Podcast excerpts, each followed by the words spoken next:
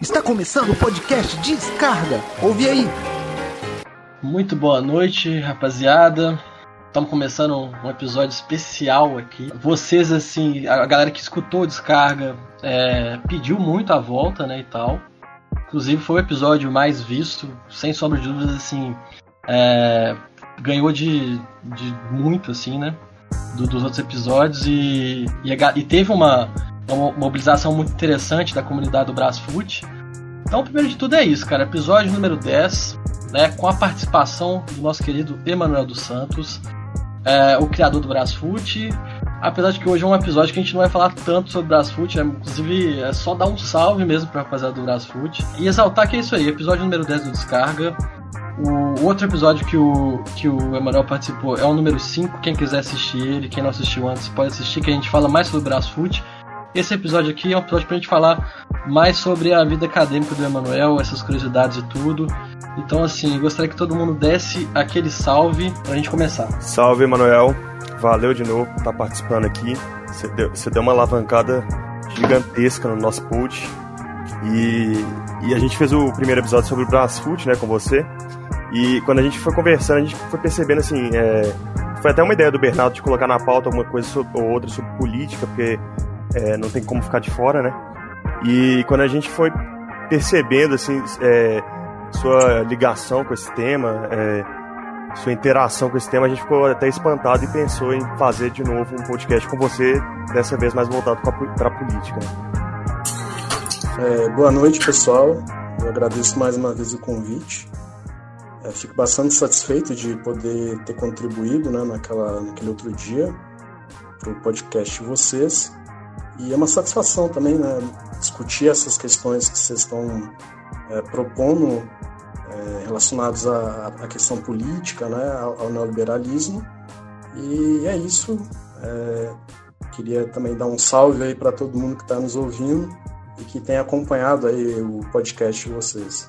Então... É, mandar um salve aí também, agradecer a, a outra participação do, do Emanuel. realmente a gente já tinha é, comentado, conversado sobre a importância que seria ter um, uma outra oportunidade, né, um outro encontro para comentar a questão política, né, tendo em vista a sua formação no assunto e a nossa formação também, todos aqui do grupo, que temos uma formação é, que pode agregar a esse debate. Né?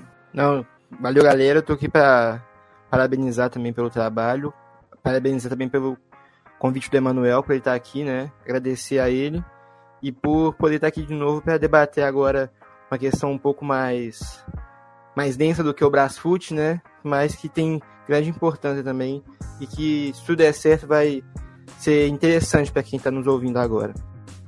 Enfim, continuando essa saudação que está sendo muito bonita, é, só tenho a agradecer para a galera que deu essa, por mais que humilde, né, mas muito importante essa essa visualização que a gente tem, né? Essa pequena audiência que a gente tem. Mas é, tenho certeza que a galera tem completa contribuição nisso, de ter divulgado, de ter passado um pro outro. Mandar um salve especial também é, para o pessoal que assistiu o último episódio, que foi muito interessante, o Fábio participou, tá nesse também. Então, assim, um episódio que é, praticamente todo mundo que veio participando dos últimos episódios está aqui para ter essa conversa interessante com o Emanuel. E então, assim, pedir para vocês, pra, pra galera que já tá fazendo isso, que é o quê? Seguir a gente no Instagram, é, é, seguir no, no YouTube, nas plataformas que a gente tá, que é. Você sabe quais são? Que são o Spotify, estamos no Google Podcast também, tem um pessoal que tava pedindo isso. Ainda não estamos no Apple Podcast, mas estamos pretendendo, o Deezer a gente já estava. E tem também o do o, o site que rosteia a gente, que é a Anchor. E, enfim, fazer um adendo especial aqui, um salve ao, ao B Nunes, que participou do último episódio com o Emanuel, episódio 5, igual eu falei. E ele, inclusive, até me falou esses dias que ele tinha comprado o registro do, Bra, do Brasfoot no, é, logo no dia seguinte que rolou essa gravação e tudo, ficou muito animado. E, assim, é, é importante, né? A gente acabou que a gente não chegou de falar muito disso, de pedir pra galera é, para dar um salve, que é um, um, jogo muito da hora, que a gente joga já há décadas aí tudo. e todo mundo gosta muito. Então, assim, quem, é, quem puder contribuir também é interessante. O Emanuel nem me pediu isso, assim. Isso é uma coisa que eu tô, eu tô falando porque eu acho que é importante. A gente contribui com tanta coisa, sabe? Com tanta coisa da indústria americana e tudo, então por que não, né? E o Emanuel, inclusive, me falou que ele preferia que falasse do livro que ele vai lançar, que tem a ver também com a conversa tudo, não é isso, Emanuel? É, exatamente. É, queria agradecer aí ao Benunes, né, que deu uma força para o jogo. E também aproveitar para dizer que eu acabei de lançar, é, agora um mês atrás, o livro que é resultado da minha pesquisa de mestrado. Né? A gente vai falar um pouquinho mais sobre o conteúdo. É um livro que foi lançado pela editora Telha, é, chama Imprensa e Poder. Então, é, quem se interessar, só jogar aí no Google, na internet, e tá bem interessante. É, na, na, verdade, é, o livro é a, a dissertação é, com algumas melhorias, né, com uma revisão, porque quando você defende uma, uma dissertação de mestrado ou uma tese de doutorado, a banca vai te fazer várias recomendações, falar ah, isso aqui precisa ser melhorado, né? tem problema nessa na, na outra parte. Então, em geral, os pesquisadores depois, com, né, com mais tempo, né, é, inclusive a partir de outras pesquisas, outras ideias, desenvolve uma questão ou outra a, a partir disso e publica né, em forma de livro.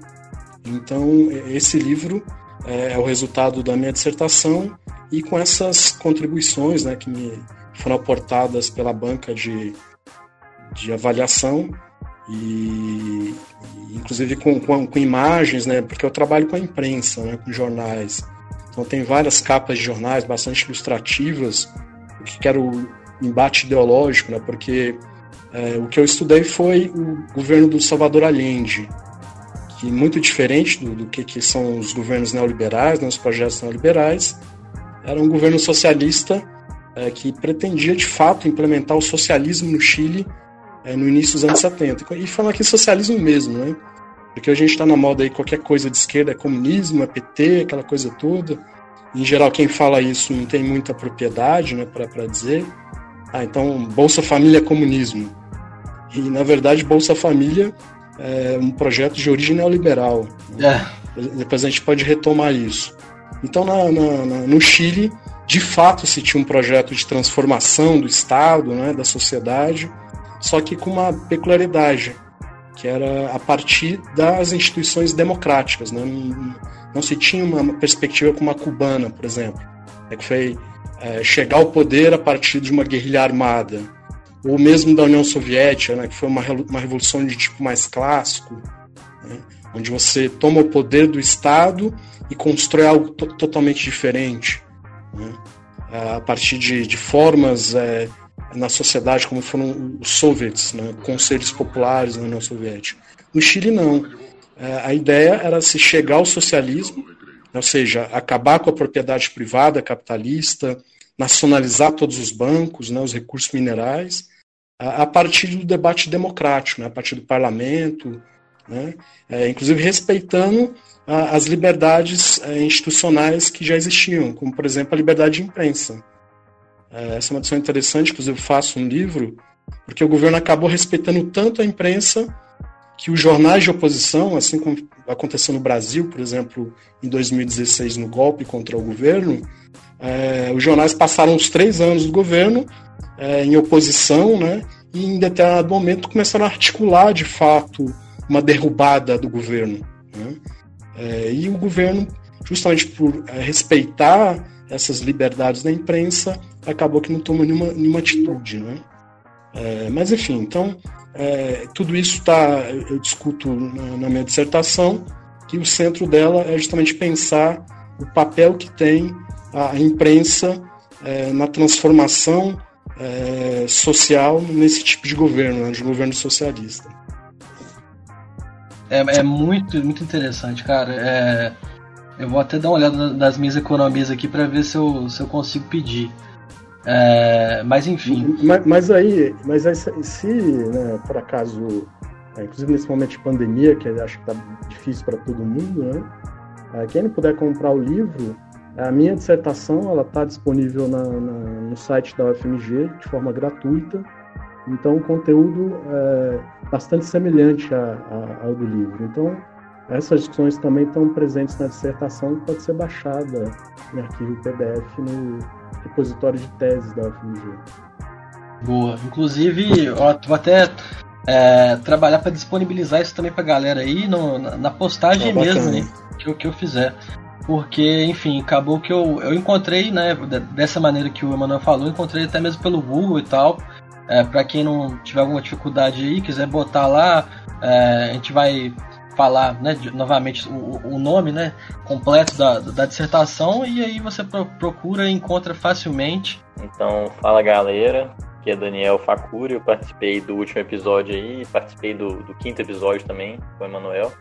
Reza a lenda que o Emanuel vai participar em todos os episódios que é múltiplo de 5. Então, tem uma relação matemática aí. É, então, mandar um abração aí, agradecer o convite de novo, tá participando, agradecer o Emanuel aí também, tá presente aí. Valeu demais. mandar o, o último salve aqui, né? Porque é pro, pro meu primo Vitão, cara.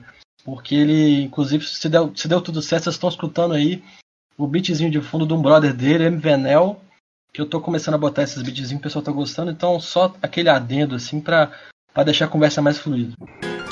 Você está ouvindo? Descarga! Acabou que a gente ficou muito tempo na introdução, mas é uma introdução que foi. que, que realmente a gente já começou falando do tema mesmo e tal. E, e chamamos a galera pro debate, chamamos a galera pra, pra ler, pra estudar e tudo. Realmente é, é uma das discussões também que é, que é necessário de ser feito, né? E tal, que a gente tava até comentando isso agora em off.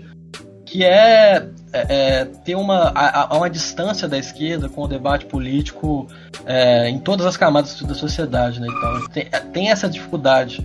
Então, assim, com, com tudo isso estando disponível, o acesso é, grátis para todo mundo, que, quem quiser ler, quem quiser se informar, e a gente está fazendo né, de uma linguagem que também não seja também né, falar falar de qualquer jeito, mas também uma linguagem acessível para todo mundo entender é importante.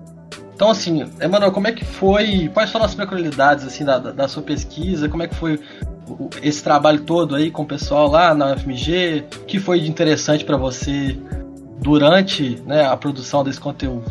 É interessante porque eu comecei de fato a estudar esse tema do Chile, né, na universidade. Eu conhecia muito pouco antes de entrar na UFMG. E esse tema do neoliberalismo, inclusive, né? Porque por mais que a gente é, viva numa realidade que a gente está o tempo todo ouvindo falar né, de neoliberalismo, projeto neoliberal, etc., que a própria esquerda discute muito isso, é, mas eu acho que muitas vezes é, é feita uma discussão um pouco é, limitada, né? muito reduzida é, em certo sentido. Então, por exemplo, a esquerda ela discute muito o neoliberalismo a partir da ideia é, de Estado mínimo, né? que o neoliberalismo seria uma forma de privatizar tudo, né? isso é verdade, né? há uma intenção de privatização, a gente percebe isso, e que se oporia à ideia de um Estado máximo, né? É, e quando a gente percebe que, na verdade, é, é muito mais do que isso. Né? Tem alguns autores, como Pierre Dardot, Christian Naval, é, que discutem como o neoliberalismo ele reconfigura completamente o papel do Estado na sociedade e vai se criando uma nova sociabilidade. Né? É, então, por exemplo, a gente, é, semana passada, vocês acompanharam né, essa, a greve dos entregadores de, de app, né? Sim. Eu tô falando assim, mas quando vocês vão me interromper, Não, pode ir à vontade, cara. E, e isso é a expressão máxima né, do, do- desse tipo de, de sociedade que a gente começa a viver. Né? É, ou seja, uma, uma- nova racionalidade mesmo, né? que é muito fundada nessa ideia do sujeito empresarial, né? empreendedor. Né? Isso é, tá- é o componente central desse discurso. né? A gente, com qualquer é, sujeito que, que apoia essa ideia neoliberal, vai ver isso. Né? Ah, que é o, o- o entregador de app lá com a sua bolsa, sua bicicleta, sua moto, é um empreendedor de si mesmo, né? É, e se passou daquele aquele lobby, né, para as pessoas apostarem na bolsa de valores, né? Que todo mundo tem a possibilidade de ficar rico, aquela coisa toda. E é claro que eventualmente um ou outro se enriquece, é, e a bolsa de valores é uma jogatina, a gente sabe disso, né? É um cassino, na verdade, né? Mas dos pouquíssimos que enriquecem, milhões perdem suas economias, né? E, em geral, quem já é muito rico e tem muito capital consegue estar melhor. Então, todos esses elementos do, sobre o neoliberalismo sempre me chamaram a atenção, assim. Mas foi a universidade que me propiciou, né, ter a entender isso de uma forma mais organizada, mais científica, né? E, uhum. e quando uh, eu comecei a tomar um pouco de contato com a história do Chile, e é no Chile que se tem a primeira experiência efetiva do que se chama de neoliberalismo, né? Depois a gente pode retomar isso, o Chicago Boys, etc. É que eu resolvi estudar mesmo né, o processo chileno a partir da, dessa experiência que eu estava falando, que é a do governo Salvador Allende, né? Governo importantíssimo da história da América Latina, mas que não é tão conhecido aqui no Brasil, né? E é, é interessante estudar porque ele tem um potencial político muito grande para, né, enquanto uma fonte de inspiração para as nossas esquerdas. E infelizmente, depois de três anos de, de governo, é, você tem um golpe, um golpe brutal, né, é, em que você tem um bombardeio da sede é, do Palácio Presidencial, do Palácio de La Moneda, é, e depois é, você tem o início de um projeto bastante agressivo de neoliberalismo, né, que vai privatizar é, o ensino, vai privatizar a saúde, vai privatizar a previdência. Né? Então, a, a, logo eu tive bastante curiosidade de estudar isso. E por sorte, ali no início dos anos 2000, ainda tinha um investimento bastante grande na universidade, né? Tinha um programa que Programa Jovens Talentos, que depois o governo Temer acabou com ele. Eu consegui uma bolsa de iniciação científica para estudar, né, fazer um, uma, uma iniciação né, graduação, e desde então eu comecei a estudar a imprensa chilena, né, a partir da, da, dos seus jornais, dos principais jornais do país. E foi muito interessante, que eu tive a oportunidade é, de, durante essa pesquisa e depois no mestrado, é, ir para o Chile duas vezes, fazer a, a minha pesquisa lá, né, Fiquei dois Quanto períodos tempo? de algumas semanas é, no Chile, acho que foi uns 15, 20 dias cada vez. É, Legal. Então, é, pude fazer a pesquisa. O Chile tem um, um, um cuidado né, com a cultura, com a história, é, que muitas vezes a gente não vê no Brasil, inclusive com a memória histórica. Né? Se a gente pensa, por exemplo, qual a, a, a memória histórica que a gente tem sobre a ditadura militar no Brasil, né? Ah, a gente não tem um museu que mostra, por exemplo, o que aconteceu na ditadura, um grande museu. Né? Uhum. É, em lugar nenhum do Brasil. Só tem uma outra, é, como em São Paulo, você tem é, uma cadeia de presos políticos que foi transformada em museu, mas algo muito pequeno que a sociedade em geral não conhece. E no Chile não, você tem dezenas, o que né, os historiadores chamam de lugares de memória, onde você tem esses espaços onde as pessoas elas aprendem que né, tem, tem um contato mais intenso do que foi a história do país, e você tem um resgate da memória. Né? Então, todas as atrocidades do governo Pinochet, foi um governo particularmente brutal, né? é, cerca de 3 mil pessoas foram mortas ou, ou, ou estão desaparecidas até hoje, um total de 30 mil pessoas que foram vítimas, né? É, torturadas, presas, e você tem vários espaços de memória no Chile, inclusive um grande museu é, em Santiago, o Museu de Direitos Humanos, que tem né, é, uma vasta é, acervo, um vasto acervo documental, né, várias exposições, e que o tempo todo a gente vê escolas, jovens, né, é, e, e, muita e a população local, é, você chega no fim de semana, o museu está lotado. Então o Chile tem essa preocupação com a memória, com a história, e eu pude, né, nessa pesquisa, tomar um pouco de contato com isso, né, e ter acesso a, aos jornais que eu pesquisava. Então foi uma experiência bastante interessante, assim. Cara, é muito legal é, você falar disso e tal. É, inclusive, esse, né, você já meio que falou, puxando para o problema que, que a gente vive nas universidades hoje, que é essa falta de perspectiva de ter uma. É, é né, de ter projetos como esse, ou até assim ou até projetos assim que não sejam assim tão graciosos como esse mas é, é falta de projeto algumas vezes assim, ou então uma dificuldade muito grande de, de ter um financiamento por parte do, do estado para né, da educação na ciência né que deveria ser um, uma obrigação algo realmente é, necessário para você, para você emancipar um país, emancipar, emancipar um povo no geral. Só um comentário sobre isso aí que o Emanuel falou, é que recentemente, né? Falando recentemente, mas foi ano passado. o, o presidente do Brasil, o Bolsonaro, ele fez um comentário elogioso sobre o Pinochet, inclusive isso foi muito repreendido lá no Chile, né? Não é que, igual aqui no Brasil, que ele fala as coisas livremente, falou enquanto deputado ainda e não teve nenhum tipo de, de ação contra isso, né? Inclusive repercutiu muito mal a fala dele a respeito do. É, falando do governo Pinochet de forma elogiosa. É. é interessante você falar isso porque, né, complementando a, a fala do Emanuel, que a memória que, que eles têm lá, né? Aqui falta demais essa, essa identidade cultural histórica, né? E isso é proposital, não é porque o povo daqui é ruim, não. É, tem gente que ainda. Os liberais ainda tentam usar até, até esse tipo de argumento, né? Que é, enfim, de um darwinismo social. Brasileiro, brasileiro a, a, cada, sei lá, 15, 20 anos parece que quer se dar um reset. Pois é. Passado. Por isso que brasileiro é a favor de.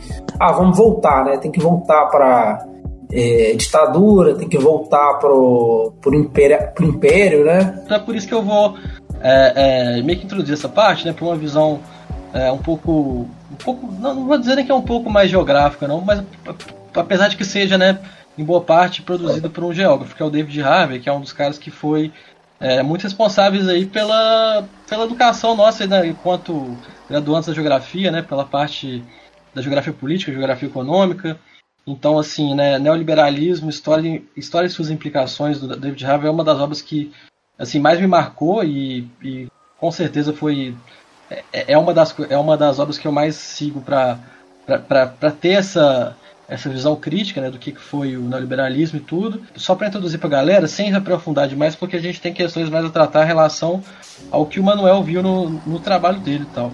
Mas para o pessoal também se inteirar do assunto, que é o seguinte: eu não vou voltar na, na, na, Revolução Industrial porque aí seria muita coisa, eu nem tenho, tenho esse cacife para isso. Mas até os anos 70 foi observado no mundo uma certa situação que era o seguinte: houve uma crise econômica, né? E, e, e essa crise econômica tem várias eh, tem vários motivos, né? E tudo.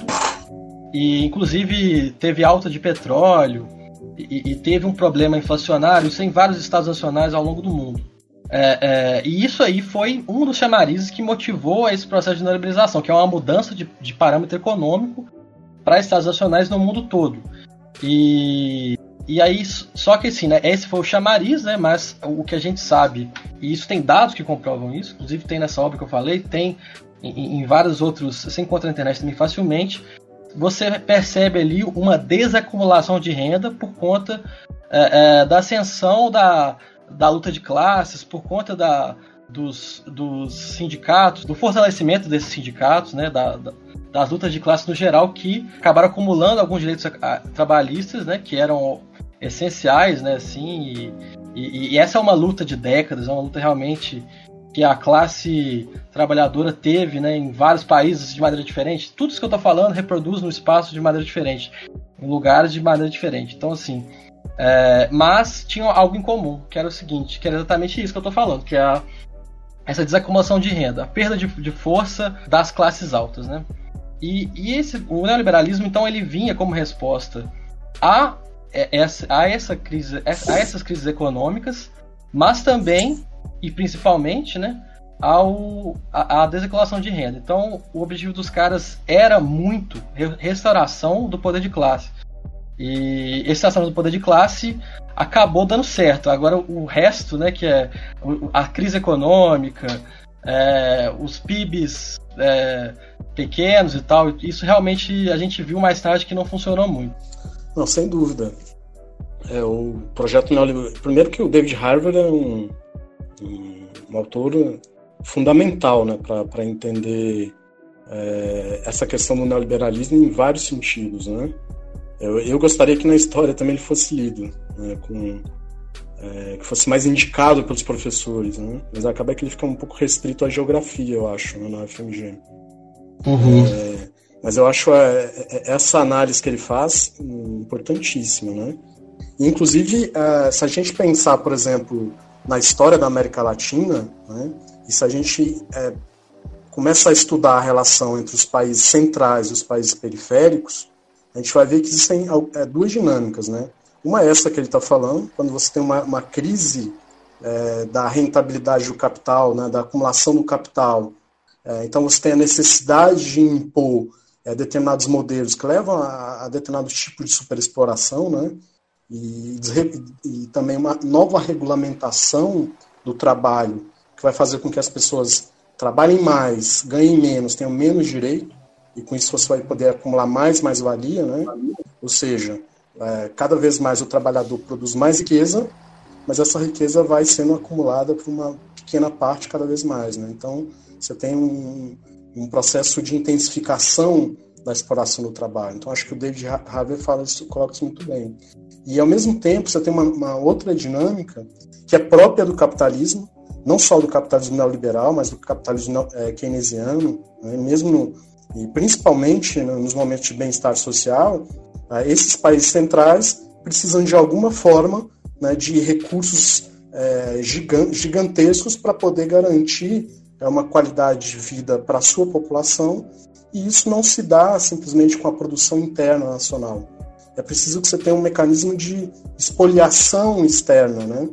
Então, é, os países periféricos, né, e há vários mecanismos para isso, como, por exemplo, pagamento de juros das dívidas, é, remessas de lucros das matrizes para é, remessas de lucro das filiais para as matrizes é, nos países centrais. Há várias formas é, como as riquezas dos países periféricos vão sendo transferidas para os países centrais.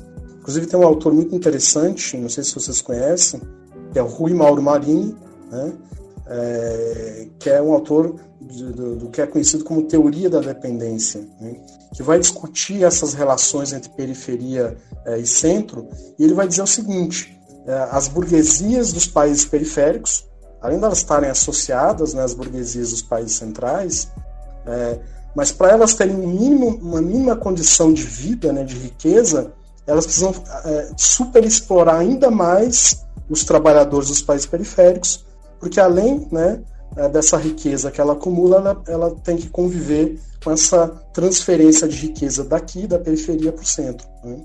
É, então, toda essa articulação, toda essa dinâmica é, vai demonstrando para a gente que é impossível, por exemplo, tem muita, quando você conversa com um liberal, diz assim, ah, é, os Estados Unidos são um país rico como são, porque lá o povo gosta de trabalhar, né? Ah, porque no caso da Europa eles são mais inteligentes que os brasileiros, o brasileiro é preguiçoso, enfim, cria um monte de ideologias, de ideias equivocadas, né?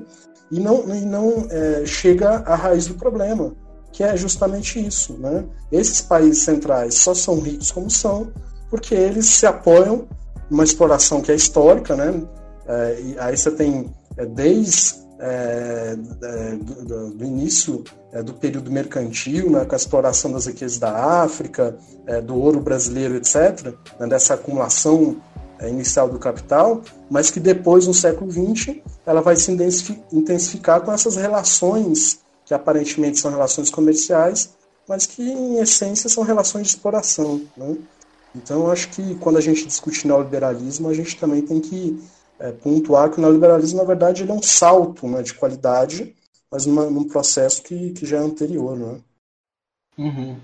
É, e assim, vale lembrar também, porque, enfim, tudo isso que eu, que eu disse sobre, é, sobre essa desacumulação de renda e esse ganho de direitos trabalhistas e, e, e ganho de algum bem-estar social também era muito tímido, assim, não é como se o pessoal tivesse tendo vida boa, não é como se a classe pobre tivesse tendo vida boa no mundo, não tinha nada disso. Era só porque a, a, as classes altas queriam essa disparidade, né? Porque, e conseguiriam mais fácil através de um modelo econômico que é, tivesse seu, suas entranhas. Seu, é como o pessoal dos evangélicos fala que o negócio é ardiloso. A parada é ardilosa e articulada, de uma maneira que eles ganham até quem, quem é prejudicado com essa política. Então os caras investem em mídia mesmo, que tem inclusive muito a ver com o que o com o que o, Emanuel falou. Então, é, é, essa, esse investimento em mídias, esse apelo midiático, esse investi investimento que hoje são os think tanks né, e tal, que produzem isso na internet, isso já acontecia antes, de uma maneira diferente. E, e, e aí, relacionado tudo a isso, o Chile foi um laboratório para essa prática do, do neoliberalismo. Então tudo isso aconteceu ao mesmo, ao mesmo tempo, né? É, a, a propaganda, o neoliberalismo, o, o Chile sendo um laboratório, Exatamente.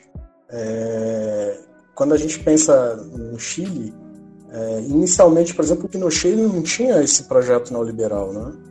Foi porque os militares na América Latina, historicamente, eles estão mais associados a uma visão estatista, né, keynesiana, de desenvolvimento, papel militar, né, na, na, na construção de grandes obras, etc. Isso é comum, em geral, à formação ideológica dos militares, do que propriamente essa ideia de liberdade do mercado, né? É, porque quando a gente fala neoliberalismo, a gente tem que falar isso, né? O neoliberalismo ele é uma forma em que o Estado vai se organizar, vai organizar completamente a vida social a partir dos valores do mercado, né? É, então, quando isso acontece, a gente vai percebendo, e o Chile é, é o, primeiro, o primeiro exemplo, como está colocando, né?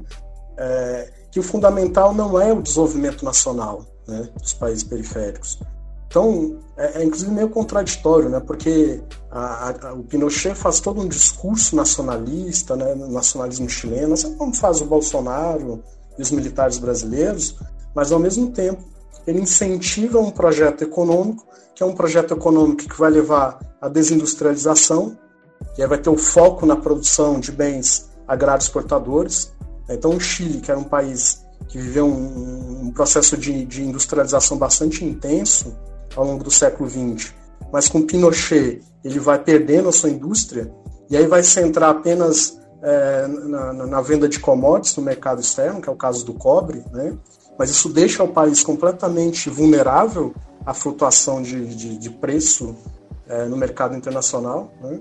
É, então, por exemplo, quando o cobre estava bem, né, tinha um preço alto no mercado internacional, o Chile recebia uma quantidade razoável de divisas. Né? Mas em vários momentos você tem uma queda no preço é, do cobre. E ao mesmo tempo você não tem uma indústria é, para garantir é, nos momentos de crise. Então, é, o, o, projeto neoliberal ele não, não, não, não faz com que os países do terceiro mundo, né, ou dos países, como era o termo que era utilizado na época, ou né, como hoje alguns autores chamam de países periféricos, eles não fazem com que esses países consigam ter um desenvolvimento econômico sustentável a, a longo prazo. Né? Então você vai ter que viver essa relação de dependência e que vai, é, com o tempo, gerar um processo de crise econômica, de um processo de crise muito aguda. E ao mesmo tempo você tem o, o, o processo de ataques aos direitos sociais, né? que talvez seja a face mais brutal é, do neoliberalismo. Né? Porque uma coisa também que os liberais falam, ah, ah, o Estado ele tem que deixar de atuar na economia porque o mercado ele é mais eficiente, isso vai gerar riqueza para todo mundo, todo mundo vai ficar rico, né? Todo mundo vai melhorar de vida. Isso é uma grande falácia, né? Uma grande mentira. Se a gente pega aqui que é o exemplo do, do Chile, a gente vai perceber que você teve um aumento do PIB, né, do, do produto interno bruto, ao longo do tempo, um aumento considerável, mas ao mesmo tempo você tem um, aumento enorme da concentração de renda. Né? É, então não adianta um país, em algum momento, é, ter mais é, produção de riqueza, se essa produção de riqueza fica muito concentrada na mão de poucas pessoas, e em geral essa riqueza ela é, é remetida para fora, né? É, com todos aqueles mecanismos que eu estava falando, pagamento de dívida, remessa de lucro para o exterior, etc. Né? É, então, né, nesse sentido, a, a, crise social que o Chile experimentou ano passado, né, aquelas grandes manifestações, ela é diretamente é, derivada dessa estrutura econômica é, que levou o Chile a ter uma produção de cobre altíssima, né, de produção de riqueza altíssima, mas grande parte da população é, tinha todo tipo de dificuldade. Né? Então, a saúde no Chile é privatizada, né? o sistema previdenciário, o, o que significa que grande parte da população não consegue ter uma vida mínima de qualidade. Né? Tem um estudo de uma fundação de economistas da Universidade Católica do Chile que mostra que 29% dos chilenos estão abaixo né, é, da pobreza. Né? Então, tudo isso é resultado da, da, desse, desse modelo neoliberal. É, quando se fala da, das perspectivas neoliberais, e normalmente a discussão digamos, mais rasa, ela fica sempre na questão econômica. E também a gente pode perceber, né, o quanto uma destruição cultural ela se faz necessária para consolidar essas mudanças econômicas. Eu queria saber de você o que, que você acha sobre o uso da mídia, remetendo também ao seu livro, como o uso da mídia ele foi feito tanto pelo Allende para tentar construir uma sociedade socialista e quanto pelo Pinochet para destruir essa sociedade, ela, ela foi importante, né, para consolidar esses princípios neoliberais dentro do Chile. Não, com certeza. É, como eu estava dizendo, não, o neoliberalismo ele não se trata só de uma diminuição do Estado na economia, né? Ele é um processo de transformação completa do Estado, né? E não significa diminuição do Estado, porque essas contradições que vão surgindo, né? É, ou seja, de concentração de renda é, e de aumento da miséria, da pobreza, isso vai intensificando as contradições sociais que são inerentes ao sistema capitalista. Né? Então, por exemplo, tem um pessoal que fala de capitalismo sem Estado, nós anarcapitalismo. Isso é uma fantasia. Por quê? Porque o capitalismo precisa, né, para resolver essas contradições e deixar o sistema funcionando, de um aparato é, ideológico e coercitivo que vai garantir que quando é, a explosão social aconteça, né, ele tem uma forma de controle social. Né? Então, ao longo do tempo, isso vai se dando a partir dos elementos mais ideológicos, né? É, de consenso, de convencimento, de cooptação, a, a, cooptação inclusive dos sindicatos, né? de transformação do papel dos sindicatos na sociedade. Então, na ditadura do Pinochet, os sindicatos continuaram a existir, só que com outra função. Não era mais a função de estabelecer uma luta de melhores para melhores condições dos trabalhadores né, para que eles exigissem é, mais direitos trabalhistas, melhores salários com, com, os patrões. Não. O sindicato, nesses, nesses, governos neoliberais, ele tem uma transformação e passa a cumprir um papel mais é, de assistência social, né, de promover é, eventos culturais. Né? Então muda-se o caráter da, da, do, do, sindicato sobre os, os, governos neoliberais também. Né? Um aspecto é, dessas mudanças e que a gente vai percebendo, que é o elemento coercitivo, e que é curioso porque se a gente pega, por exemplo, os Estados Unidos, né, que é o país mais rico do mundo, mas ao mesmo tempo que é o país mais rico do mundo, é o país que tem a maior população carcerária do planeta. Né? E, e, e, o aumento exponencial do número de presos nos Estados Unidos se dá a partir dos anos 80. É porque há uma transformação é, de uma perspectiva, é, de, uma, de, uma, de uma visão penal, né, que eles chamam de welfare penal, que era mais tolerante né, a crimes menos graves, né, e, e ao mesmo tempo você tem um aumento exponencial de pessoas que cometem delitos de forma geral, fruto dessas contradições né, do modelo neoliberal. Isso falando dentro né, de, de, um país central e rico como os Estados Unidos. Que, né, porque ah, isso é um elemento importante, né? Por mais que, por exemplo, ah, mesmo na Europa nos Estados Unidos, nos períodos de bem-estar social, se há muita contradição social, se a gente pega a história dos Estados Unidos, dos anos 60 e 70, a gente vê muitas crises sociais agudas, né? É, grandes manifestações, né? um movimento sindical bastante forte, né? É, e, há, e, há, muitos bolsões de pobreza nos Estados Unidos, menos na Europa, mais nos Estados Unidos.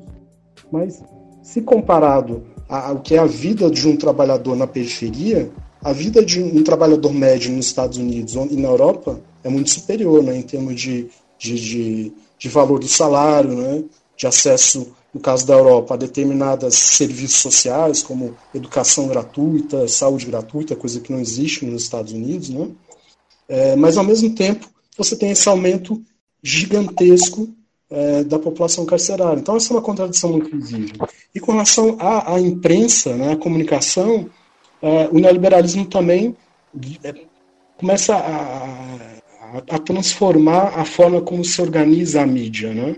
Então, por exemplo, nos anos 50, 60, 70, a mídia, que é, quando a gente fala de mídia, óbvio, a gente está falando das grandes corporações de mídia, né, principalmente, mas elas, em geral, tinham uma certa preocupação né, e manter uma seriedade jornalística, né, embora jamais de forma imparcial, mas é muito diferente do que, que a gente vive hoje. Né?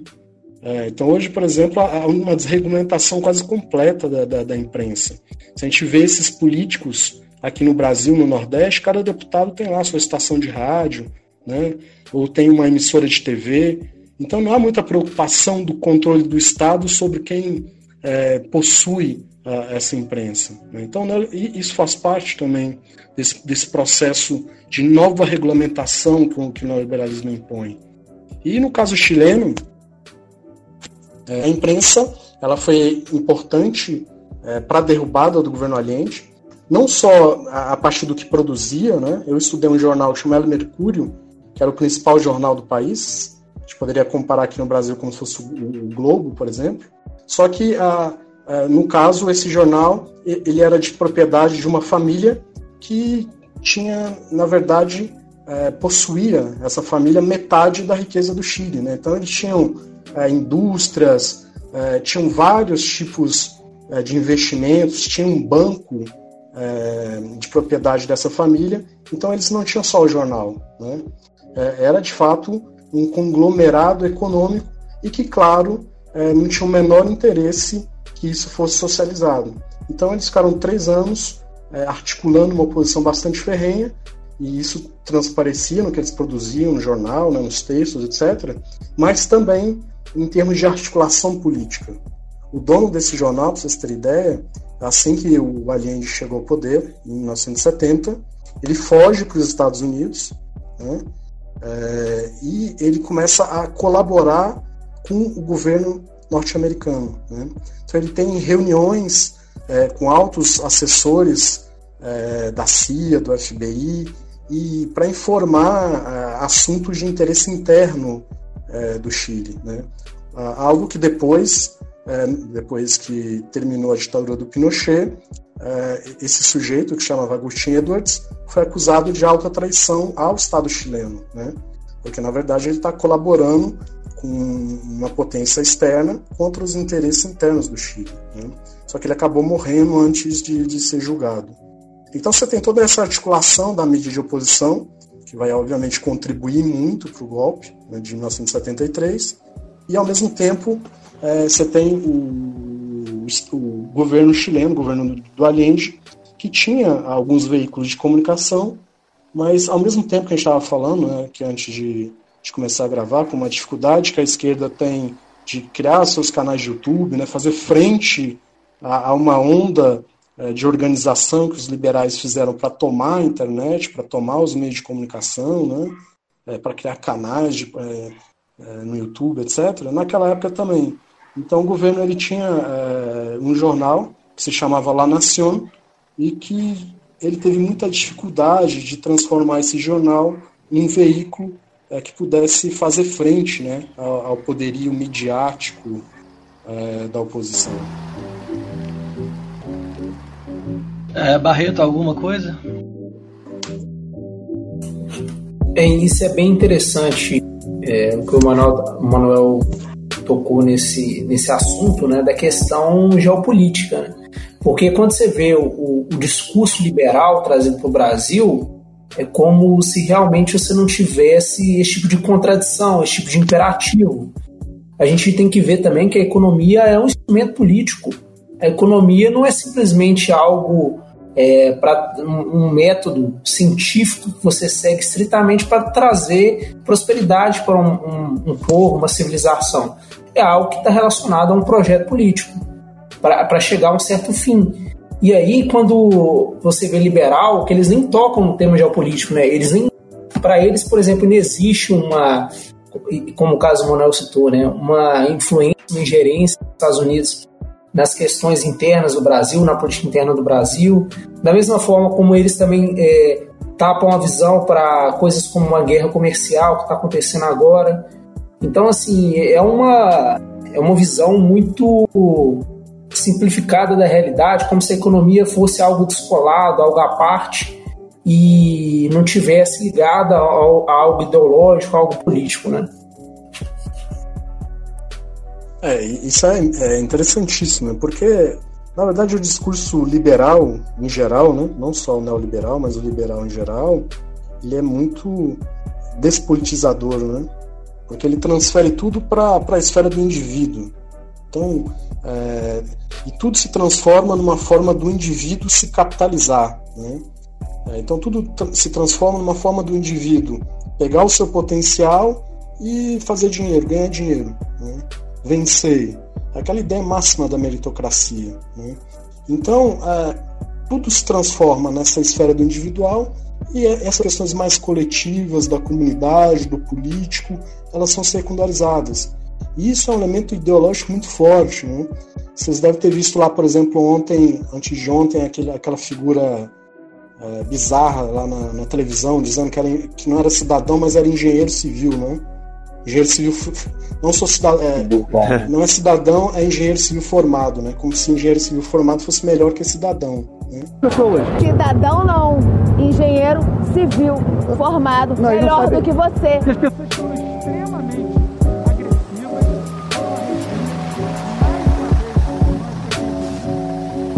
Fala dessa figura ela é a expressão dessa ideologia do, do liberalismo, que é a exaltação da figura do indivíduo, né? É, da meritocracia, da ideia que que o sujeito ele vence na, na vida quando ele consegue capitalizar, né, que ele consegue se transformar uh, nessa figura que se forma pelo próprio mérito, né, e que não depende é, de nenhuma assistência social, que não depende da solidariedade de ninguém. Né. Então, isso, a expressão máxima disso é que coloca a figura, que é um engenheiro formado, como se isso fosse superior a um cidadão. Porque o cidadão está relacionado a isso, né? A, a, a sociedade é, que busca o bem comum, ou pelo menos em tese deveria ser isso, né? É, das pessoas estabelecendo relações de solidariedade é, na sociedade, etc. Então, eu acho que é, não existe neoliberalismo sem é, esse componente ideológico. E eu acho muito curioso que os liberais tratam sempre o indivíduo como se fosse natural, como se não fosse uma construção também, como é um, coletivo, uma sociedade, também fosse uma, que também são construções, né? O indivíduo é como se ele fosse é, tivesse todos os direitos naturais e que não fosse construído, que fosse totalmente descolado do universo. Eu acho isso muito interessante. É, os caras são ardilosos mesmo. Você está ouvindo? Descarga!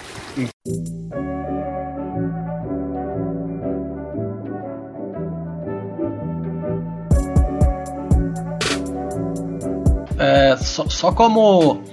Só, só para meio que é, ilustrar pra galera aqui, né, o que foi, né, assim, né, o resultado acerca de todas essas considerações, todos esses processos que a gente comentou aqui, que desencadeou no, é, é, no neoliberalismo e tudo, porque, enfim, é, tudo isso que a gente está dizendo né, sobre a maneira como eles se apropriam da mídia e, e, e, nisso daí, né, atualmente, né, é de uma maneira ainda mais ampla, né, porque os caras do mesmo jeito que se você for, se você for para assistir um jornal nacional ou então um Globo News, os caras assim, é lógico que já mudou o discurso, né, porque nós estamos vivendo uma situação praticamente distópica aqui no Brasil, então é, é, é tem essa diferença, né, tudo. Mas se vocês forem, né, principalmente olhar o que foi do governo Temer e tudo, eram os caras sempre falando bem, né, da maneira como o governo Temer ia levando a economia e tal. Porque é, eles têm, né, essa inclinação, né, neoliberal e tudo, e isso tá tudo nesse contexto, né, de controle do pensamento, é, da opinião pública, o controle do senso comum para ser sempre convergente com, com o que o neoliberalismo propõe. Mas só com um, um placarzinho histórico aqui econômico, né, pra galera ver, é, eu tava até vendo, inclusive, essa era até uma, uma matéria da, do UOL, assim, né? E aí. Enfim, mas é óbvio que são dados também, né? Públicos, né? E tal, de, do, é, do Chile, né? Que o crescimento lá, com o crescimento econômico né, do PIB, na, na época da ditadura de Pinochet foi. É, se, se, eu não me engano, foi, acho que foi 1,9%, não chegou nem a 2%, em média, né? Se você for pegar todo o período da, do Pinochet lá.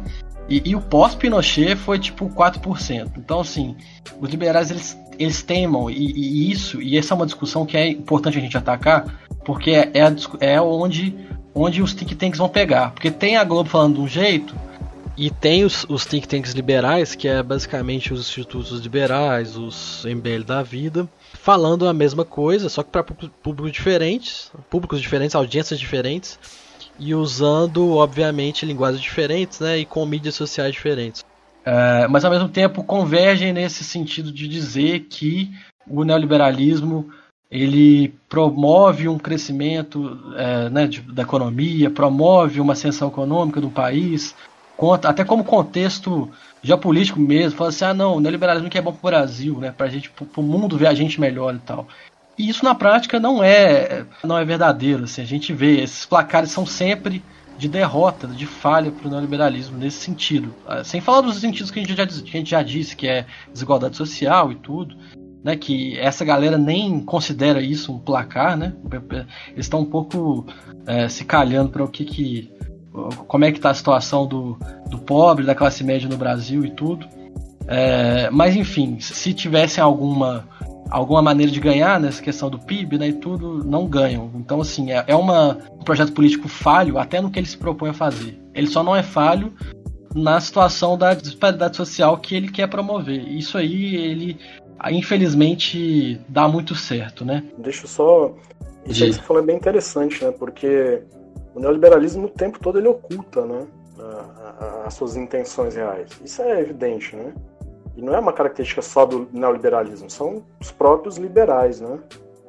Inclusive aqui um parênteses, tem, é, quando você vai conversar com um liberal, né, que se autodenomina liberal, ele não gosta que se, que, que se diga que existe um neoliberalismo, né? É, Sim. Não sei se vocês já tiveram essa experiência. Sim. Porque o que eles Demais. dizem é o seguinte, ah, o neoliberalismo, na verdade, é só a continuação do liberalismo clássico, das ideias do Adam Smith, aquela coisa toda, né? Sim. E dentro de, disso tudo que a gente está discutindo aqui, fica claro que a ideia desses projetos que se iniciam no Chile e depois se estendem para praticamente todo o mundo, né? Não é só delimitar determinadas áreas onde o Estado vai se meter ou não, né? Mas é isso, é transformar completamente a, a vida das pessoas. O, o que foi a, a reforma da Previdência no Chile uma das coisas mais brutais é, da história recente é, em termos de direitos sociais. Né? É, lá, como vocês acompanharam, né, porque quando teve a, o debate da reforma da Previdência é, aqui no Brasil, essa questão do Chile ela ficou bastante em voga. É, né? Então, teve muita matéria sobre isso, etc. Né? Mas, para vocês terem ideia, lá, lá no Chile, é, metade dos aposentados do país, ou seja, 50% do, do, dos, dos chilenos aposentados, eles é, sobrevivem com algo que seria equivalente aqui no Brasil a menos de mil reais. É, uhum. e, e, isso, e, e, você tem uma, uma parte grande de, de, de, aposentados que ganham tipo 200, 300, 400 reais. Não, não, não existe uma aposentadoria mínima. Né? Isso tudo é gerido por fundos de pensão, né, que eles chamam de administradoras de fundo de pensão. Né? É, então, tudo isso é, é, expressão disso, né? É, porque a, a, lógica ideológica que eles diziam era o quê? Ah, ah se esses fundos de pensão ficarem nas, na, nas mãos da iniciativa privada, eles vão pegar a, a contribuição é, do, dos aposentados, vão investir isso na, na bolsa de valores, isso vai gerar muito mais riqueza do que é capaz o Estado e todo mundo vai ganhar muito bem né, os aposentados vão ganhar salários enormes, aquela coisa toda. Isso foi o discurso ideológico, né? Mas a, a, a, o resultado concreto é esse, é pobreza. Né? É, então, e aqui no Brasil é interessante, porque aqui no Brasil as pessoas, elas, a grande maioria das pessoas não tem acesso a, a esse debate de informação. Então é triste a gente ver que, por exemplo, no país, as pessoas que vão sofrer com essa brutalidade da reforma da Previdência, elas não, não, não tiveram como participar desse debate. Né? Não, não existia um debate público, democrático, né? se teria que ter ou não reforma da Previdência, etc. Isso ficou muito restrito né, aos espaços do Congresso, de um outro sindicato, mas as pessoas em geral não participam disso. Porque isso é importante. O neoliberalismo também ele é, traz um aspecto de restrição das liberdades democráticas. Né?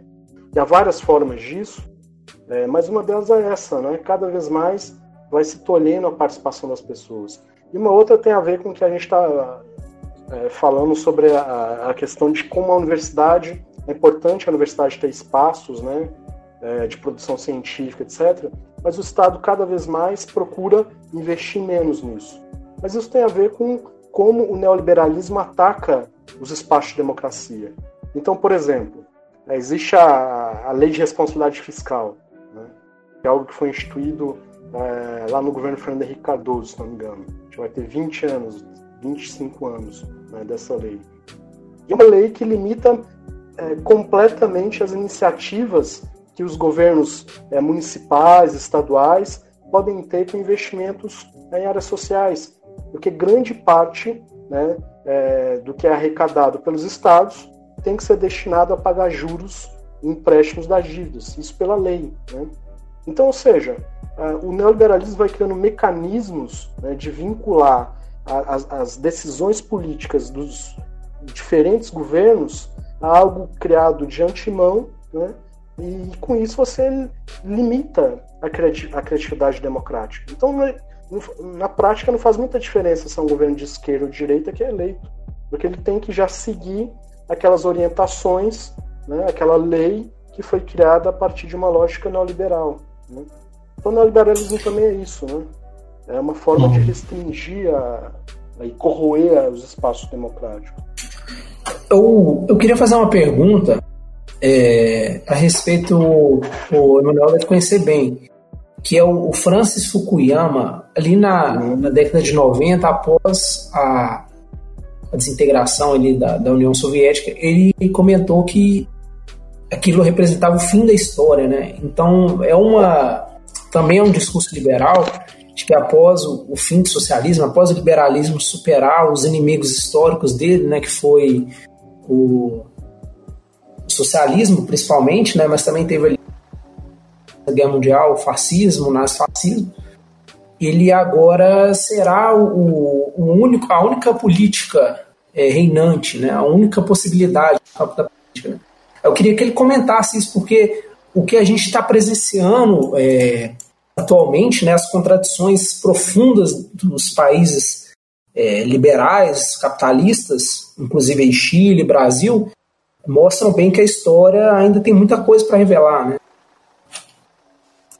É, quem fala que, que a história acabou é, só utiliza esse tipo de frase como um instrumento de batalha ideológica, né? Porque não tem o menor cabimento, né? E ele próprio, o Fukuyama, depois, algumas décadas depois, escreveu um texto meio que recuando dessa informação, dessa afirmação. Porque é evidente, né?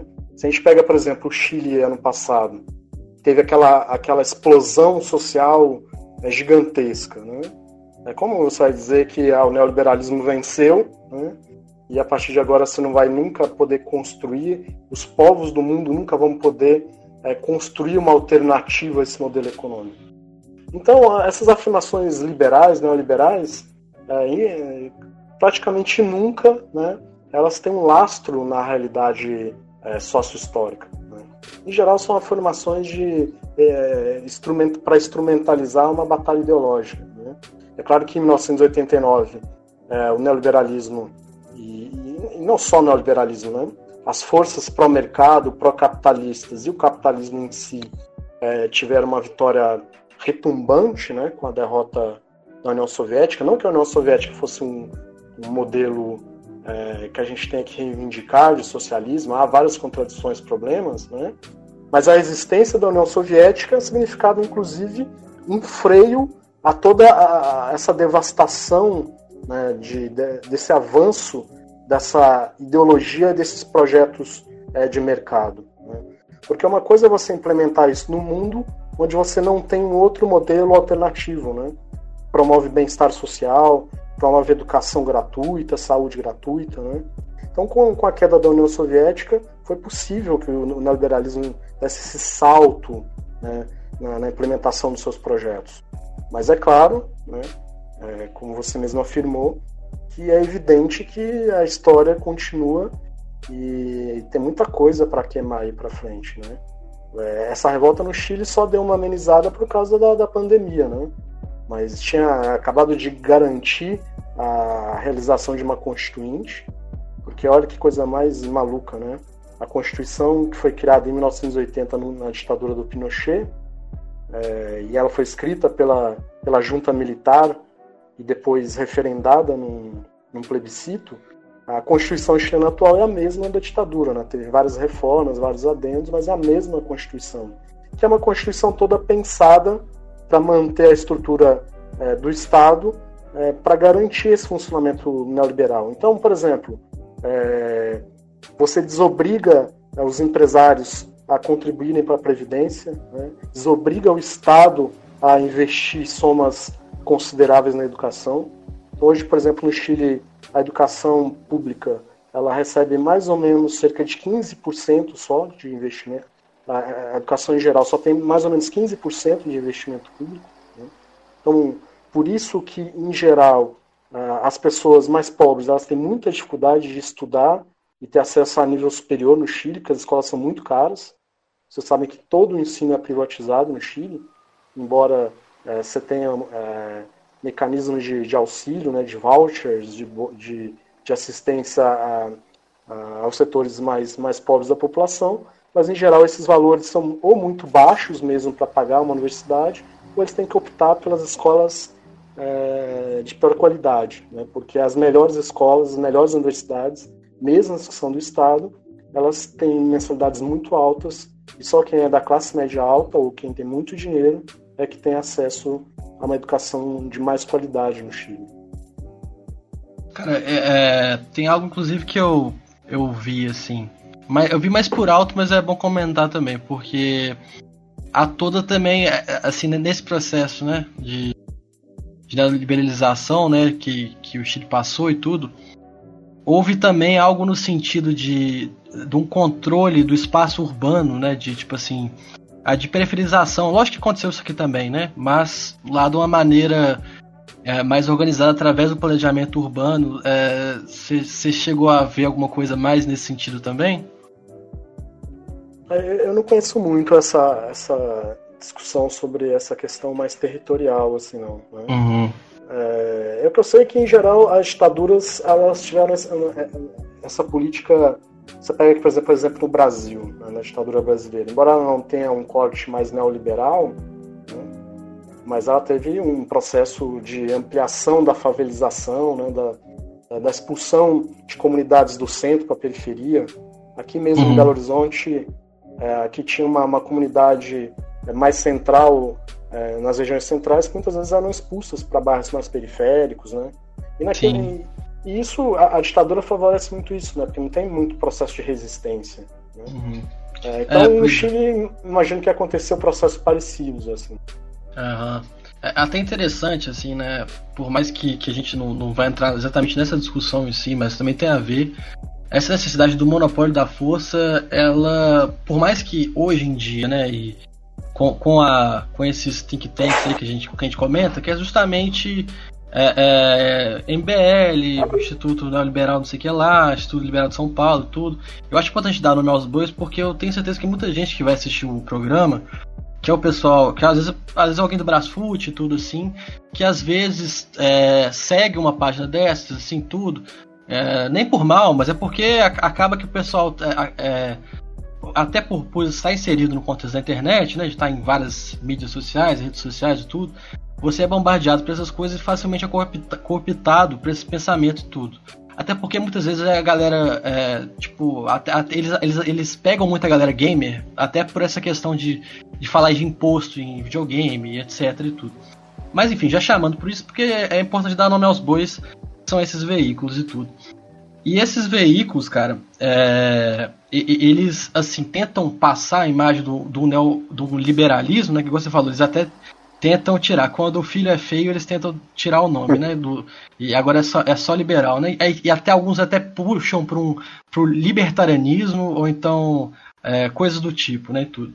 E nessa daí, a galera, né, para cooptar esse pessoal, eles tentam passar é, essa coisa de que o, o liberalismo ou o neoliberalismo estivesse é, totalmente desvinculado do, do, autoritarismo, estivesse desvinculado da, das forças policiais ou então do militarismo no geral para é, através de, de, de, governos não democráticos e tudo. E isso assim é uma das grandes exclusões né, do, do conteúdo histórico que a gente tem acesso facilmente lendo qualquer coisa que é, qualquer, qualquer, qualquer crítico ao, ao assunto, porque nem os próprios, né, nem os próprios idealizadores do, do liberalismo e tudo, e a gente tem lá, né, eu já acabou que eu não citei isso, mas eu vou falar que é, enfim, né, que são, são os, os filósofos economistas do neoliberalismo que fizeram, né, chocaram esse ovo do neoliberalismo, saindo dos anos 40, antes, de, antes do Chile e tudo, né? Que é o Friedman, que é o, o Karl Popper e tudo, o Mises, o pessoal da escola austríaca e tudo. Essa galera tava junta lá. Inclusive eles tinham um, um grupo, né, que é, é, é Monte Pelerin Society, né, que é tipo o grupinho dos, dos caras lá, desses intelectuais do, do neoliberalismo. E assim, e, e, por mais que a galera hoje tenta dizer que não tem essa ligação com o autoritarismo, mas em diversas declarações e obras eles dizem que se for necessário um, é, um governo não democrático, se for necessário um golpe institucional, como foi no Chile, que tem que ser sim é, feito, né, tudo. Inclusive o Friedman visitou o Chile depois do Pinochet, os, é, e sim, então é, é uma conjunção de, de, de obscurantismo né, por parte das elites desses desses estados nacionais é, latino-americanos e tal, como foi a elite chilena, com, com como foi a elite brasileira também, apesar de que foi um pouco diferente, mas depois a gente entra nisso outro, outro dia, né, e tudo. Mas essa, como é que fala, convergência de pensamentos é, e, e, de interesses, né, da elite chilena com, a, com o, o Estado americano, com a CIA, com toda a parte institucional que eles têm para realizar esse tipo de golpe. Isso já foi pensado antes, os caras não tinham nenhum problema com, com a não democracia, não tinha nenhum problema com a ditadura, não tinha nenhum problema com matar quem fosse é, oposicionista, e isso é uma mentira que a galera tenta levar adiante aí nesses MBL da vida. Esses mesmos que estão lá, é, nos portais do liberalismo, o Friedman, o, o pessoal da escola eles são sim a favor desse tipo de coisa. Somente sem dúvida é, me exaltando aqui, porque a galera, porra, tem que, tem que ver quem, quem que você tá seguindo. Quando você tá seguindo lá um portal de notícias, pode saber que muitas vezes você tá vendo ele porque achou bonitinho, porque você quer comprar o um videogame ali mais barato e tudo, e, e é pronto, e, e assim pronto, acabou, né, e tudo. Então, mas quando você estuda mais a fundo e vê que não tem como negar esse, esse tipo de coisa. Isso foi, sim, está tudo datado e registrado na história. Inclusive, eles tinham. É, é, até, no, até nessa obra do, do, do Harvey, ele fala que ganharam o, o Nobel de Economia numa maracutaia, assim, cara, numa gambiarra para ganhar o, o, Nobel de Economia, assim, né? Tipo. É, é lógico que assim, eu também não vou entrar nessa discussão porque seria mais, mais profunda, né, então. E, e, e tentam usar esse título do Nobel de Economia como se fosse a receita ideal para o mundo seguir, né? E acabou seguindo de alguma maneira, né? É lógico que, igual eu já falei várias vezes, foi diferente ao longo do espaço, reproduziu de maneira diferente, né? O neoliberalismo. É, mas, enfim, tudo isso foi pensado, né? Tudo com esses interesses que a gente disse. E, então tome cuidado com o que você vê na internet aí, pessoal. Ô, ô Berno, só queria fazer uma pergunta aqui para Manuel, porque a gente conversou aqui sobre o livro dele, é, sobre o projeto, o objeto de estudo dele e tal, e, e tem a ver com a imprensa é, e o papel da imprensa na democracia, né? Que ele falou aí que no, no caso do Chile a imprensa começou a atacar, provavelmente financiado por interesse de fora, para derrubar um governo democrático voltado para a esquerda, né? Então, assim, no caso do Bolsonaro, ele não teve apoio da, da grande mídia, assim, sabe? Tipo, ele foi eleito mais tiozão do zap mesmo, assim, sabe? E, e campanha com fake news e tal. Aí eu queria saber do Emanuel como é que ele encara essa mudança, assim, de, dessa forma de, de se eleger ou se instituir um autoritarismo, assim, no país. É, essa questão da mídia é, é, é interessante porque a mídia é, tem, um, tem, um, elemento que, que, é comum, né? Em todos é, esses golpes, né? A participação da, da imprensa de oposição, é, tudo isso. Mas se a gente for pe, pe, é, pensar a sociedade de uma forma geral, a sociedade liberal capitalista, ao longo da história, é, sempre teve uma concentração do poder da mídia nas mãos de pequenos grupos. Né? Isso foi característica de todos os, os governos de, dos principais países. E isso também ocorreu no Brasil. Né? É, tanto é que depois, em 2016, a mídia teve um papel importante no, no golpe é, contra o PT. Só que eu estou falando isso porque é, é, também importante salientar que próprio, os próprios governos petistas ficaram no poder 16 anos, eles não tiveram nenhum projeto, ou pelo menos não tiveram nenhuma preocupação de fazer um enfrentamento é, para desconcentrar esse poder midiático, né? que era inclusive uma demanda de vários setores sociais. Né? Sim. É, para, de alguma forma, você solapar o poder de um grupo como a Globo, né, como a Record, para você poder democratizar a, a, possibilidade dos movimentos sociais, dos sindicatos, né, é, de outros setores terem acesso uma estação de rádio. Né? É, é um absurdo, por exemplo, se você montar uma rádio numa favela, vai bater a Polícia Federal lá e te prender. Né? Uhum. Porque é, é, ilegal você ter uma, uma, uma, rádio que é chamada de rádio pirata. Né? Enquanto isso, é, uma figura qualquer do Nordeste, né, um, um, oligarca do Nordeste, né, tem muito dinheiro, pode é, de alguma forma exercer o seu poder político e conseguir essas concessões facilmente, rádio, TV. E é claro que isso ajuda a perpetuação de determinados grupos é, no poder político do, dos países. Né? Então acho que é importante também salientar que não existiu, nos últimos 16 anos, nenhuma iniciativa para poder democratizar o acesso é, e o poder da mídia no Brasil. Né? E o resultado disso, claro, é que de alguma forma é, o, o, Bolsonaro ele é uma figura completamente hipócrita, né? É, então, por exemplo, ele, ele, faz um discurso contra a Globo, né? É, que é um discurso que consegue angariar um, um, um setor que de alguma forma é descontente mesmo com a Globo né, e com a mídia em geral, só que o Bolsonaro faz isso ao mesmo tempo que apoia um outro grande grupo de comunicação que é a Record. Né? Então o dinheiro que de alguma forma ele retirou da publicidade da Globo é, é direcionado a um outro grande grupo de imprensa. Então isso é tudo jogo de, de cena, né? jogo de marketing. Né? Então, ao mesmo tempo que você não tem essa democratização da mídia, as pessoas então vão começar a consumir informação em outras formas. Né? Vai continuar assistindo a grande imprensa.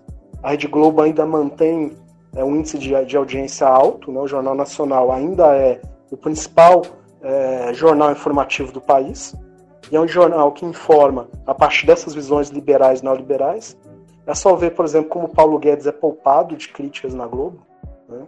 Então a Globo, ela de alguma forma, ela em algum momento, ela compra a briga com o Bolsonaro, até porque o próprio Bolsonaro ele começa a, a se enfrentar é, discursivamente com a Globo, mas o tempo todo ela poupa é, de crítica o, o Ministério da, é, do, do, Paulo Guedes, justamente porque ela compartilha né, desses valores neoliberais, desse projeto neoliberal, dessa visão neoliberal.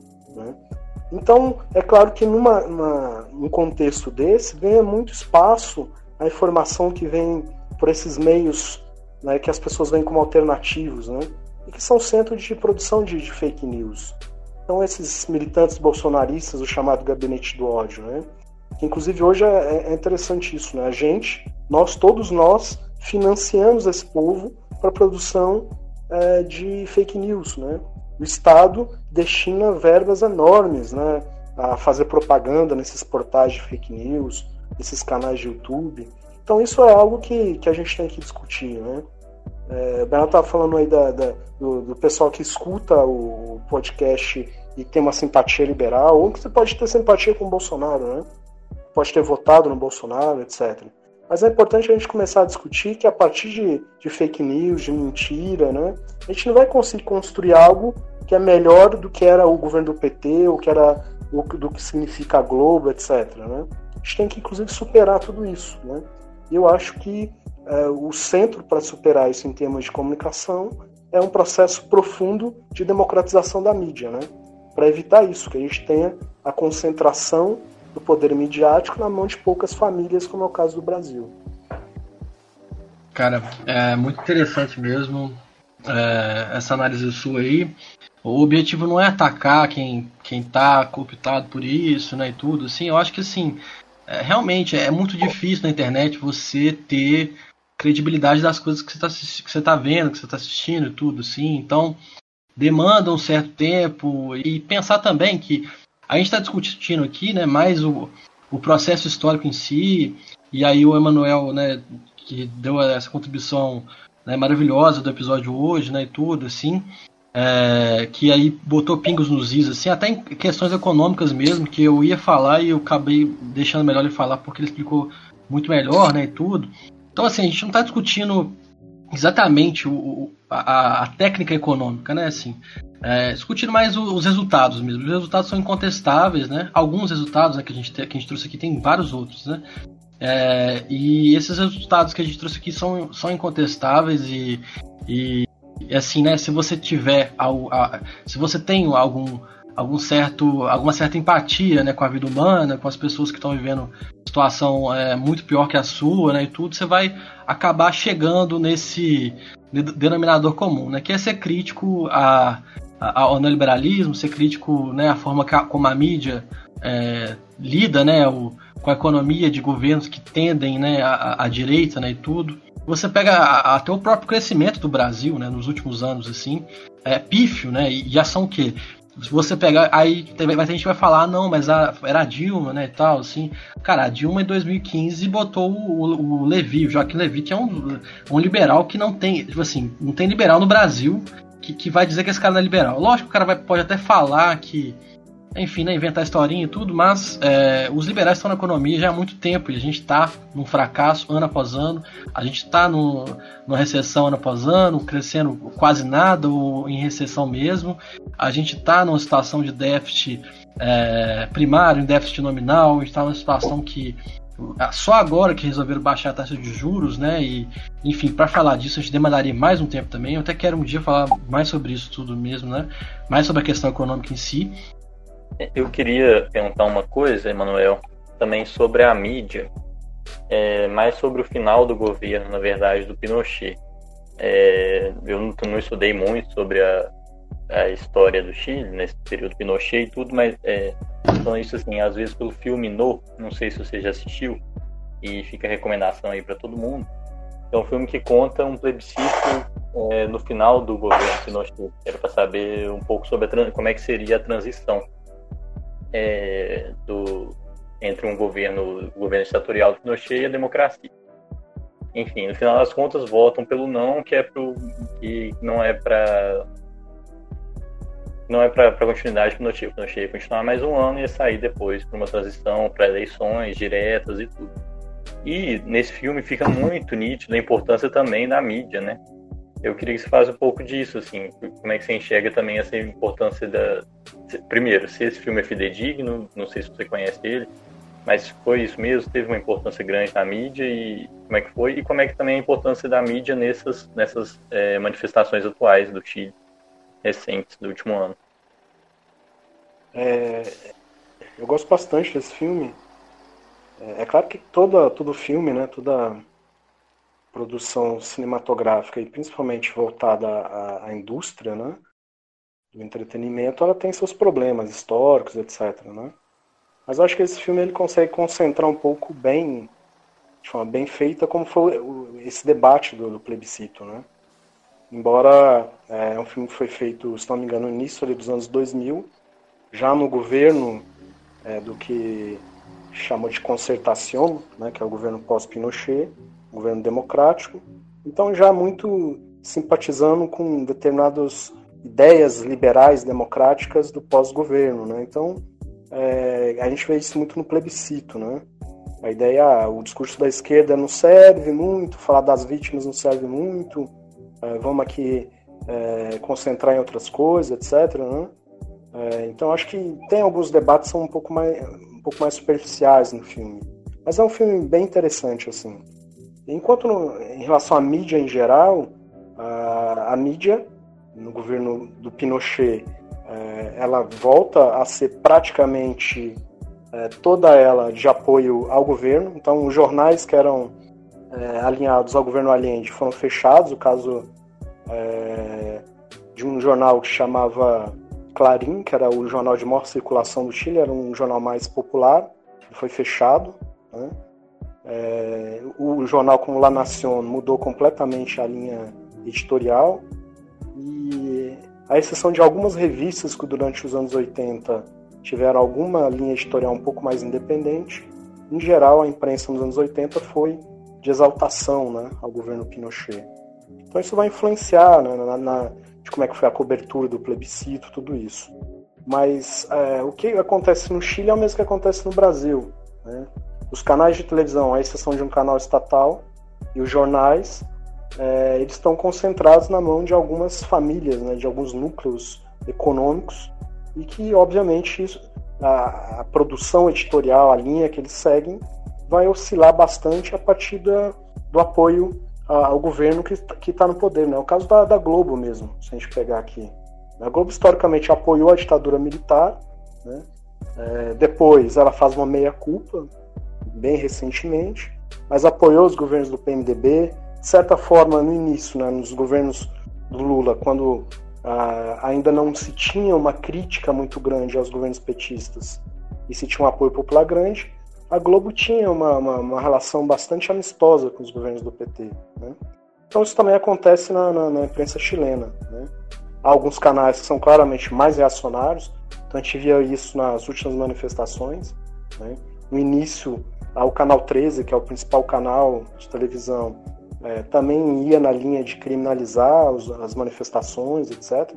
Mas foram, foi um movimento social tão intenso, né, tão gigantesco, que de alguma forma isso acabou é, superando né, a, essa linha que a mídia tentou construir inicialmente, de ligar as manifestações aos saques, né, a criminalizar diretamente, que, que foi o início das manifestações.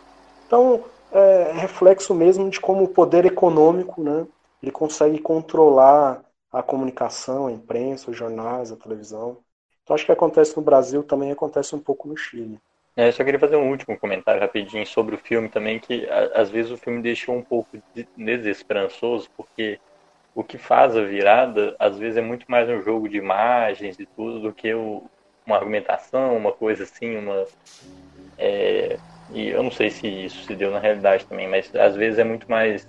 Tem até uma crítica, assim, uma parte que fala assim, ah, mas tá botando só gente branca rindo aí e tal, não tem um, um, um chileno mesmo, um indígena e tudo. Fala, é, mas é assim que você ganha a opinião. Você está ouvindo? Descarga!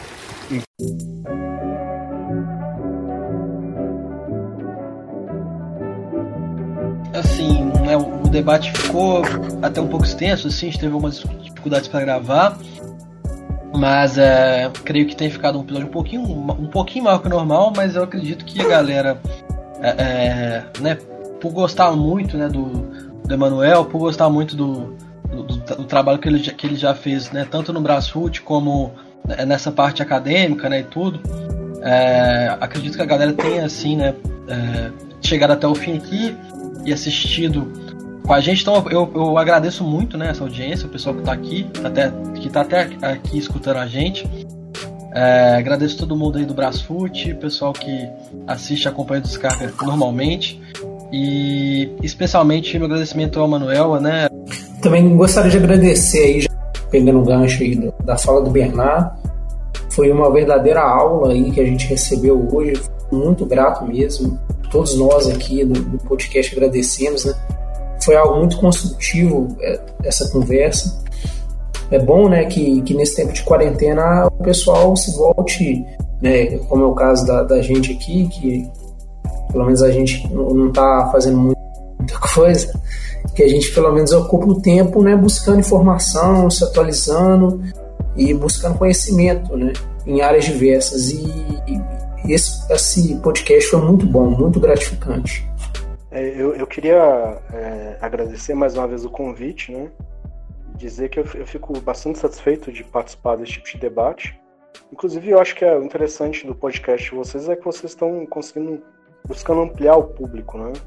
Porque eu acho que isso falta no, no, no debate hoje na internet. Porque a esquerda em geral fala para a esquerda, a direita fala para a direita, né? A gente uhum. precisa mais de intercambiar os espaços, as ideias. Então é claro que é, pelo que vocês falaram, né, por causa do Brasfoot, por causa do público, pode ser que tenha pessoas que são simpatizantes dessas ideias liberais. É, e muitas vezes, né, quando a gente fala aqui, por exemplo, que né, os liberais fazem uma edição mais rasteira, mais simplista, né? é, é importante que a gente não está fazendo uma crítica a quem simpatiza com essas ideias. Né? Mas o que a gente quer dizer é que é importante, é, quando você ouve uma informação, né, você também buscar é, uma crítica, não só se é, se é uma informação verdadeira ou não, mas se é uma crítica aquilo, se aquilo está bem colocado, né? Então, por exemplo, eu acho muito triste que a gente vê muita gente falando ah, o auxílio emergencial de 600 reais vai quebrar o Brasil. Né? E aí, ah, por isso tem que voltar a economia, Bolsonaro tá certo, aquela coisa toda. Mas, ao mesmo tempo, as pessoas não procuram uma, uma outra informação muito básica. O Paulo Guedes, nas últimas semanas, ele socorreu os bancos com mais de um trilhão de reais. Um trilhão de reais. Né? O que seria mais do que suficiente para garantir auxílio emergencial para a grande maioria da população que precisa. Né? E essa informação, claro, não é veiculada nos canais liberais, não é tratada da forma como deveria ser. Né? Então, seja, é um debate que muitas vezes liberais fazem para poder simplesmente é, arregimentar pessoas, né? É, ganhar pessoas para suas ideias e não estão preocupados com esse debate que a gente quer fazer. Porque aqui a gente não está falando, ah, acredite no que a esquerda fala, não é isso. Né? Mas é escute o que a direita fala, o que os liberais falem, escute o que o Bolsonaro fale, mas também escute o que a esquerda fala, não só o que eles falam sobre o que a esquerda fala. Né? Isso é que é fundamental. Porque muitas vezes as pessoas têm acesso ao que a esquerda defende, não porque foi lá numa página da esquerda e leu um texto, né? não porque viu um professor da universidade, ou prestou mesmo atenção ao professor, mas porque foi lá viu um vídeo no YouTube de uma pessoa fazendo uma caricatura de que é, do que a esquerda está falando. Né? Então acho que é importante a gente estabelecer aqui formas da gente manter esse diálogo né, e aprofundar esse debate. Então eu queria é, agradecer, dar um salve aqui para todo mundo que nos acompanhou e eu acho que foi uma, edição bem interessante mesmo. O negócio não é a quem tá, tá seguindo as páginas, a quem tá de alguma maneira agora tá, né, tá, tá se simpatizando né, com, com o neoliberalismo e tudo, com essas páginas, com esses veículos de informação.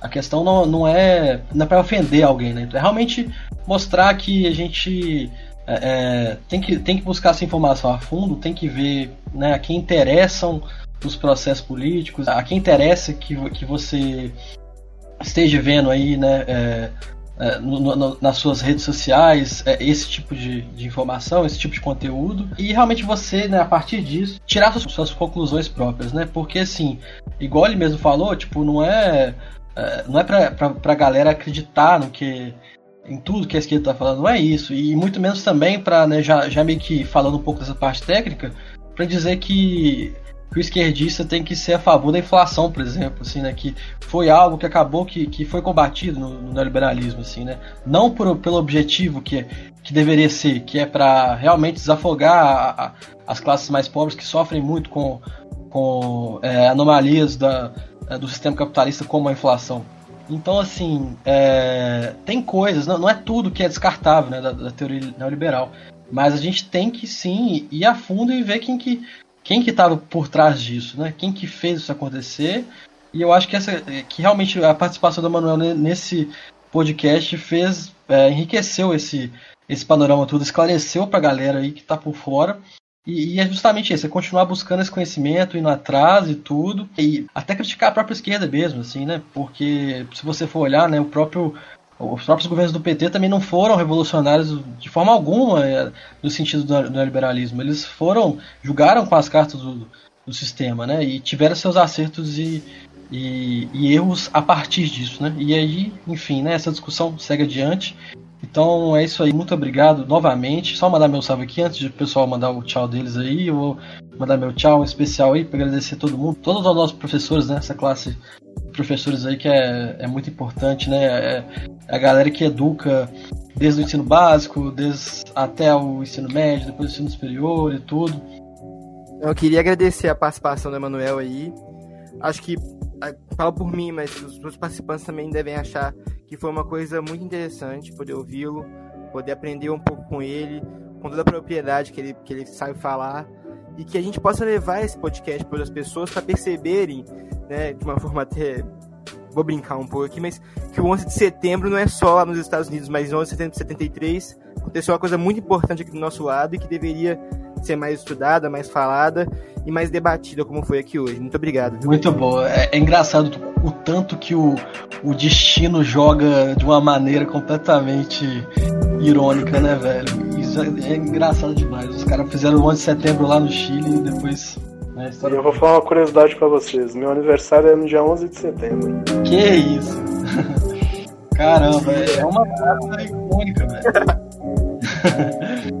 É, a gente não tinha falado, é bom, Gui? O Gui lembrou dessa curiosidade, eu já ia deixar passar. Então é isso, 11 de setembro veio, veio antes aí, cara. Essa data aí é, é uma grande data aí, um olhamento intergaláctico aí que promoveu coisas é, estrombólicas aí, inclusive o nascimento do Emanuel. Tem inclusive um filme de um cineasta famoso que eu esqueci o nome. É, não sei se é do Oliver Stone, que chama um, um Outro 11 de Setembro, que é justamente sobre o golpe no Chile, é bem interessante.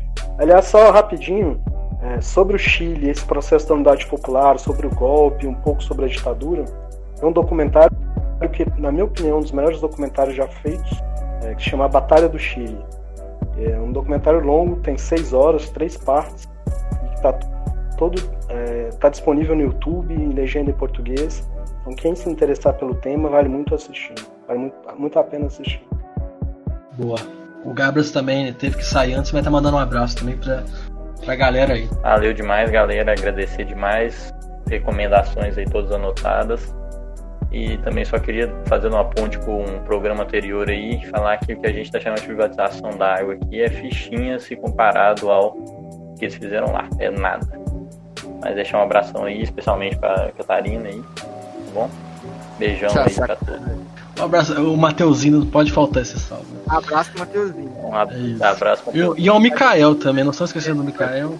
Mikael, Sem Peixe, Cezinho. Eu quero, eu quero um dia chamar o Cezinho pra falar de Fórmula 1, bicho. Quero fazer esse episódio. Sério, Mikael rumo estrelado.